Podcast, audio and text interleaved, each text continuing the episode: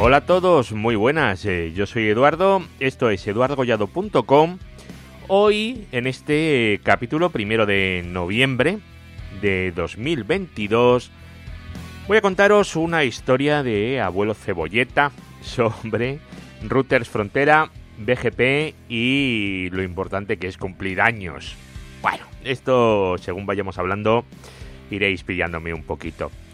Hoy vamos a hablar de, bueno, de experiencias que, que se cogen a través de una incidencia que hubo, que hubo otro día. Y bueno, es eh, por si a alguien le puedo ahorrar un poco de trabajo, pues genial, ¿vale? Pero ya os digo que esto que voy a contar aquí, eh, esto o nos ha pasado o nos va a pasar a todos. Así que bueno, si queréis eh, que vayamos empezando, vamos a decirle al señor Estrada, como de costumbre, que vamos a empezar con este nuevo capítulo. Así que vamos para allá. Redes, hosting, tecnología, eduardocollado.com. Bueno, ya os he dicho que en el mundo de las redes hay dos tipos de personas, ¿vale? Los que les ha pasado esto que voy a contar y los que aún no les ha pasado, pero que les va a pasar, ¿vale? Vamos a suponer una red ya medianamente seria, una red con su SPF. Si eres de alta alcurnia, pues un ISIS, ¿vale? ISIS, hay gente que usa ISIS también para todo. Em, con su BGP, con sus filtros, sus políticas. Y bueno, y también le podéis poner VPN y todo lo que se os ocurra, ¿vale?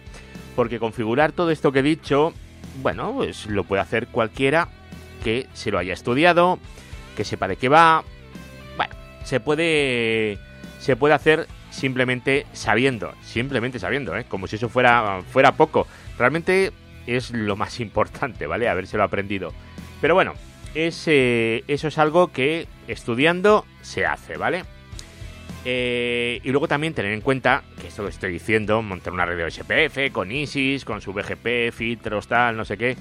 eh, esto es cierto que, que para que lo monte alguien tiene que ser alguien al que se le presupone que sabe y mucho, ¿vale? Uno no termina el CCNA y monta esto. No, o sea, hay que saber un poquito más y hay que haber peleado un poquito más con todo esto para poderle dar un poquito de, forma. Bueno, toda esta introducción, esto que os estoy contando, es para contaros que además de haber estudiado y leído muchísimo en redes, porque es necesario leer y estudiar mucho, hay que tener experiencia, experiencia de, de perro viejo, que digo yo, ¿vale? Zorro, como queráis. Eh, algo que, bueno, la experiencia es algo de lo que no hay que preocuparse. ¿Por qué? Pues porque llega con el tiempo, llega, llega sola, ¿vale? Estudiarte lo SPF, cómo funciona BGP, entender los filtros, esos son codos. Pero la experiencia es algo que, que va a ir viniendo solo. O sea, es una cosa maravillosa. Porque vas a aprender cosas sin tener que estudiar, sin tener que hacer ningún esfuerzo extra. Simplemente estar ahí e ir eh, trabajando. Pues eh, lo más sencillo sentarte y aprender las cosas según te van cayendo, ¿vale? Eh, ¿Recordáis el switch por trunk al web VLAN add? Bueno, eh, ahí, si no ponéis el add, no lo olvidaréis nunca. ¿Vale? Pues esto es una de esas cosas que te da la experiencia. Y para que te dé eso la experiencia, pues tienes que tirar pues media red. Y es porque te has dejado el, add, el ADD. Bueno, todas estas cosas, el tiempo lo traen, ¿vale? ¿Qué es lo que ocurre? Pues veréis, eh, según vais trabajando, os vais encontrando con gente que pasan de no saber nada o muy poquito de redes a saber muchísimo más que tú en muy poco tiempo, ¿vale? Hay gente que, bueno, que tiene esa, esa capacidad. A mí ya me ha pasado con, con dos personas eh, de forma clarísima, ¿vale? Eh, uno todavía lo tengo cerca y otro ya, ese ya está en, en otra liga, otra división, ¿vale? Eso si queréis en un bar desarrollamos el punto, pero pagáis vosotros. Eso en un bar, ya os digo. Bueno, a ver, volviendo al tema. El tema es que hay gente que tiene una capacidad para aprender bestial. Y son capaces de aprender 10 o 20 veces más rápido que, que una persona normal. Y claro, pues su capacidad de aprendizaje es exagerada. Pero por suerte, las putadas de la vida, las que nos llegan, pues eh, nos llegan a la misma velocidad. Y a esas personas que aprenden 10 o 20 veces más rápido que tú, pues no, a eso les llegan las putadas al mismo ritmo que a ti, ¿vale?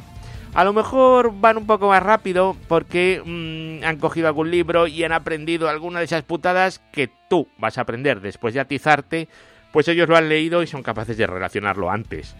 Pero pero vamos, que estas cosas les, les van a ir les van a ir cayendo, ¿vale? Lo de Switch por Tranga, luego el Binanat, si no te lo cuentan 16 veces, caes, caes. Y así hasta que te, te lo aprendas. Pues lo que vamos a contar hoy es una cosa parecida.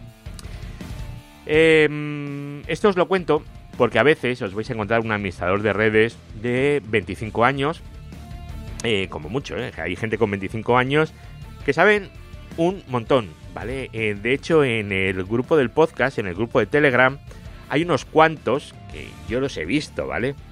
He coincidido con ellos cuando tenían esas edades y eran auténticas bestias.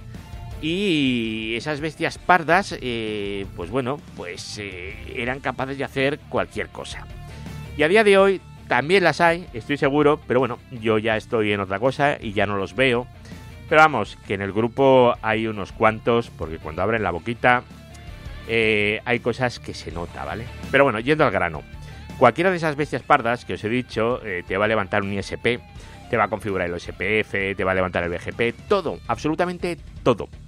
Pero, claro, los viejos del lugar tenemos que tener alguna pequeña ventajilla, ¿no? ¿Y qué es lo que tenemos de ventajilla? Pues el haber eh, vivido más incidencias y más problemas.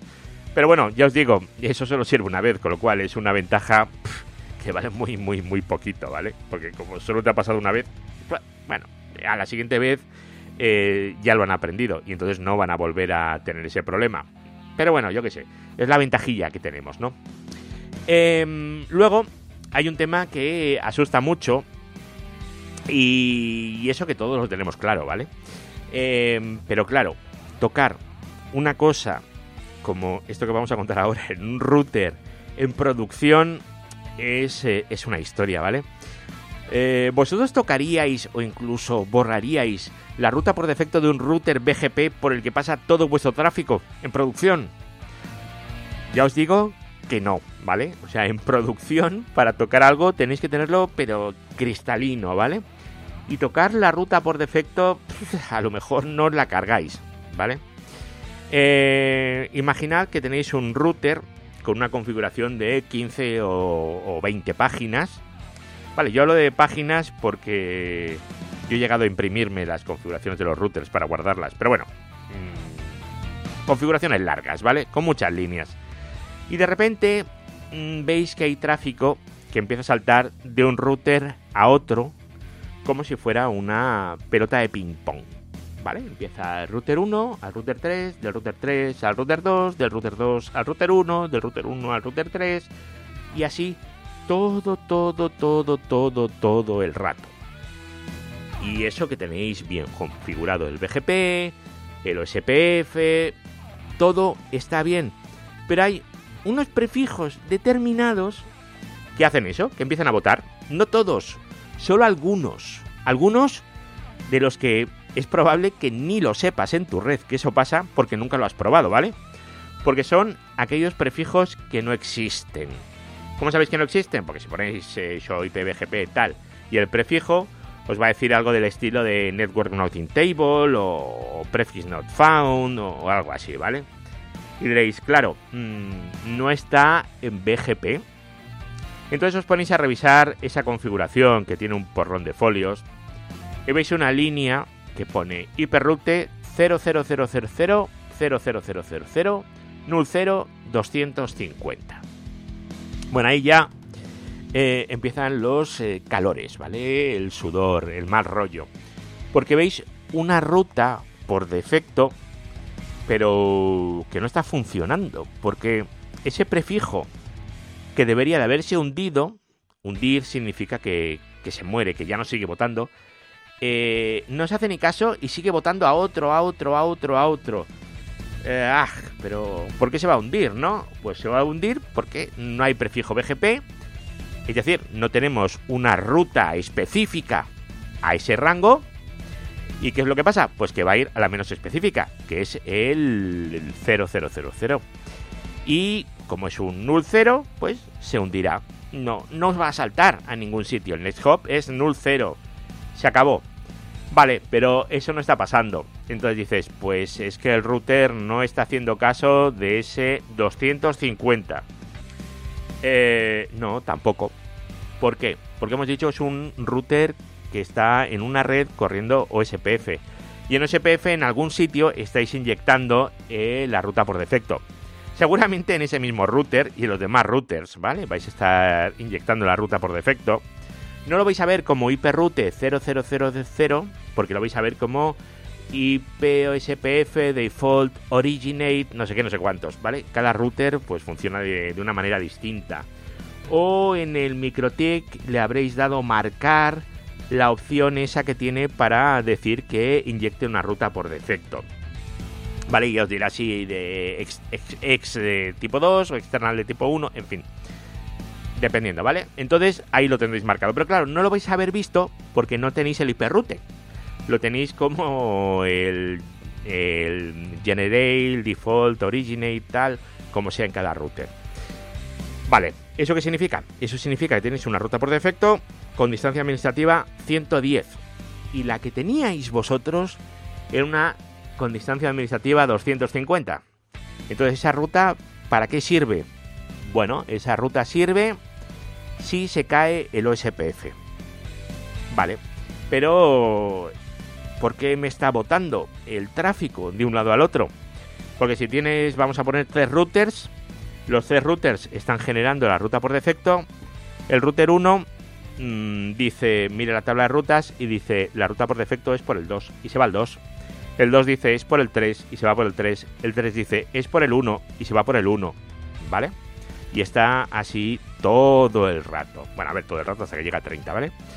Entonces, ¿qué hacemos? Pues lo que hacemos es decir, tenemos que quitar el hiperroute 0000. Genial. Eh, ¿Qué haces? Lo quitas. Realmente vas a quitar la ruta por defecto de un router, del router BGP. La única ruta por defecto que está escrita en toda la configuración. Bueno, pues esto eh, en una incidencia eh, lo normal es que te entren dudas. Dudas, pero dudas de las que te hacen sudar.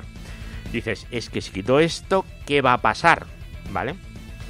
Recordad que todo el tráfico está pasando por el router y que eso es una ruta por defecto, ¿vale? Y además, esa ruta por defecto, tenemos que entender que realmente lo único que hace es que ese prefijo esté dentro del IGP, porque fijaros que es un hiperroute a null 0 realmente no va a ningún sitio, ¿vale? ¿Por qué? Por el tema de la sincronización de BGP. Pero claro, eh, esto ponte a pensarlo de forma fría a media incidencia, ¿vale? No es fácil. Pero bueno, eh, además tenemos que entender que, eh, bueno, que, no, pasa no pasaría nada si lo borráramos porque la ruta por defecto además la estamos aprendiendo por SPF, ¿verdad que sí? La estamos aprendiendo de lo demás, está en el OSPF. Pero bueno, volviendo al OSPF, un momentito, la... Hay que tener siempre agua cuando se graba un podcast o una Coca-Cola, porque si no te pones a toser. Bueno, ahora volviendo al tema del OSPF. El tráfico llega al router y el router tiene la ruta por defecto que ha aprendido por OSPF distancia administrativa 110, ¿vale? Ya lo que os digo, lo manda un switch, lo manda otro router, a quien esté generando todo eso. Em, claro, para quitar ese ping pong tenemos que meter una ruta por defecto que sea preferible a la que estamos aprendiendo por OSPF, preferible la de 110. Pero no podemos dejar de anunciar la ruta por defecto en OSPF en ninguno de los routers ¿Por qué? Porque entonces los switches no sabrán a quién mandarle el tráfico, es decir, a los routers. Claro, es que es una historia, ¿vale? Entonces, mm, nuestros routers van a seguir recibiendo las rutas por defecto por el USPF. A no ser que le metas un filtro al USPF para... Bueno, hay mil soluciones, ¿vale? Pero bueno, en este caso, ¿qué es lo que hacemos? Quitamos el hiperroute null 0 con 250 y ponemos hiperroute 00000000 null 0. No va a pasar nada, ¿vale? ¿Por qué? Porque solamente va a afectar la ruta por defecto a todo aquel tráfico que no tenga prefijo en BGP. Es decir, todo aquel tráfico que no estemos aprendiendo. Bueno, que no tenga prefijo ni en BGP, ni en OSPF, ni en nada, ¿vale? Porque 000 y la máscara con cuatro ceros también es eh, la máscara mm, menos restrictiva que hay, ¿vale? Y siempre vamos a elegir la máscara más restrictiva, independientemente del protocolo, ¿vale? Siempre la máscara más restrictiva es lo primero que vamos a ver. Luego es el protocolo. Bueno, realmente el protocolo no, la distancia administrativa, pero solo si hay empate en la máscara. Es decir, si tenemos dos barras 24 y uno es por OSPF y otro por una ruta estática, cogeremos el de la ruta estática que es uno y el OSPF es 110, pues lo dejaremos. Es exactamente lo mismo que hemos hecho con la ruta por defecto ahora, ¿vale? Cualquier duda, lo tenéis todo transcrito dentro de 10 minutos, ¿vale? Estará todo transcrito en las notas del programa, en eduardocollado.com. Pero bueno, esto que os he contado es algo muy obvio, ¿vale? Pero yo os digo, en medio de una incidencia, esto es horrible horroroso, ¿vale? Y es algo que, que bueno, que, que vais a superar fácilmente si sabes, de, si sabes qué pasa. Y si ya lo has vivido. O si te lo han contado. Pero si te enfrentas por primera vez a esto, lo vas a pasar francamente mal. Redes, hosting, tecnología, eduardocollado.com. Bueno, en el caso que nos ocupa, eh, esto le pasó a una persona que consiguió salir de la incidencia sin modificar la ruta estática. ¿Vale? ¿Qué hizo? Utilizó filtros eh, BGP para filtrar ese eh, tráfico por defecto. Bueno, una genialidad, ¿vale? A mí eso ni de broma se me habría ocurrido. pero bueno, esa persona pudo sobrevivir a no ser zorro viejo, ¿vale? Pudo salir de la incidencia, pero claro, con unos conocimientos de BGP eh, que hacen que te vuele la cabeza. O sea, unos conocimientos y una soltura con los filtros exagerados. Eso, ¿qué pasa? Pues que al 99% de los mortales, pues no se nos va a ocurrir nunca. Entonces, pues nos tenemos que saber las cosas. Tenemos que saber que esto se produce por la ruta por defecto. Por ejemplo, y no nos podemos inventar el tema de la de los filtros porque es que no vamos a ser capaces ni de broma. Bueno eh, quería hoy aprovechar y contaros esto que no es eh, no es una cosa nueva para que veáis un poco la importancia no de ser zorro viejo vale porque cumplir años está bien es una cosa buena pero si lo podéis hacer antes, pues mejor, ¿no? Entonces, ¿qué es lo que tenéis que hacer? Pues juntaros con la gente que lleve más tiempo con vuestras redes y que os cuenten, que os cuenten las cosas. Esto, ¿cómo lo solucionaríais? ¿Qué incidencias habéis tenido? Y hay una cosa que es muy, muy, muy interesante, que yo, bueno, ya no hago tanto, pero sí que hacía mucho al principio, que era leerme incidencias. Las incidencias de la red que quedan registradas, en aquel momento que yo era un Remedy, eh, me las leía en el Remedy. ¿Por qué? Pues porque se aprende mucho y te ahorras luego muchísimo trabajo. Porque lo que te va a pasar a ti, lo normal es que ya le haya pasado a otro, ¿vale? O sea, no vas a tener la mala suerte de que te pase justo a ti por primera vez algo. Y si te pasa, ya os digo que va a ser una o dos cosas en la vida, no algo constantemente. Bueno, Llevamos ya casi 20 minutitos de, podcast de Abuelo Cebolleta hoy. el número 200, ah, que lo miro, 265. Espero que, que os haya gustado, que hoy haya sido medianamente relajada la charleta. Y recordaros que os apuntéis al grupo de Telegram, ¿vale? t.me barra grupo podcast o buscar grupo podcast en Telegram y os metéis. Eh, tendréis que conectar, contestar unas preguntitas del, del bot antibots, pues cosa más rara, ¿no? El bot antibots, efectivamente. Y luego, pues seguramente os, eh, os torturarán durante unos minutos sobre si la tortilla con cebolla o no cebolla. Pero bueno, quitando eso, después ya es eh, la cosa normal y las charlas están, están muy bien y estos comentarios salen. Así que os eh, nos volvemos a encontrar dentro de 15 días, más o menos. Bueno, para el día 15. El 15 que será, perdón, os digo, 13. El. Sí, el día 15 va a ser martes, genial. Pues el 15 de noviembre, el siguiente capítulo. Así que vamos para allá y nos volvemos a escuchar en 15 días. Hasta luego, chao.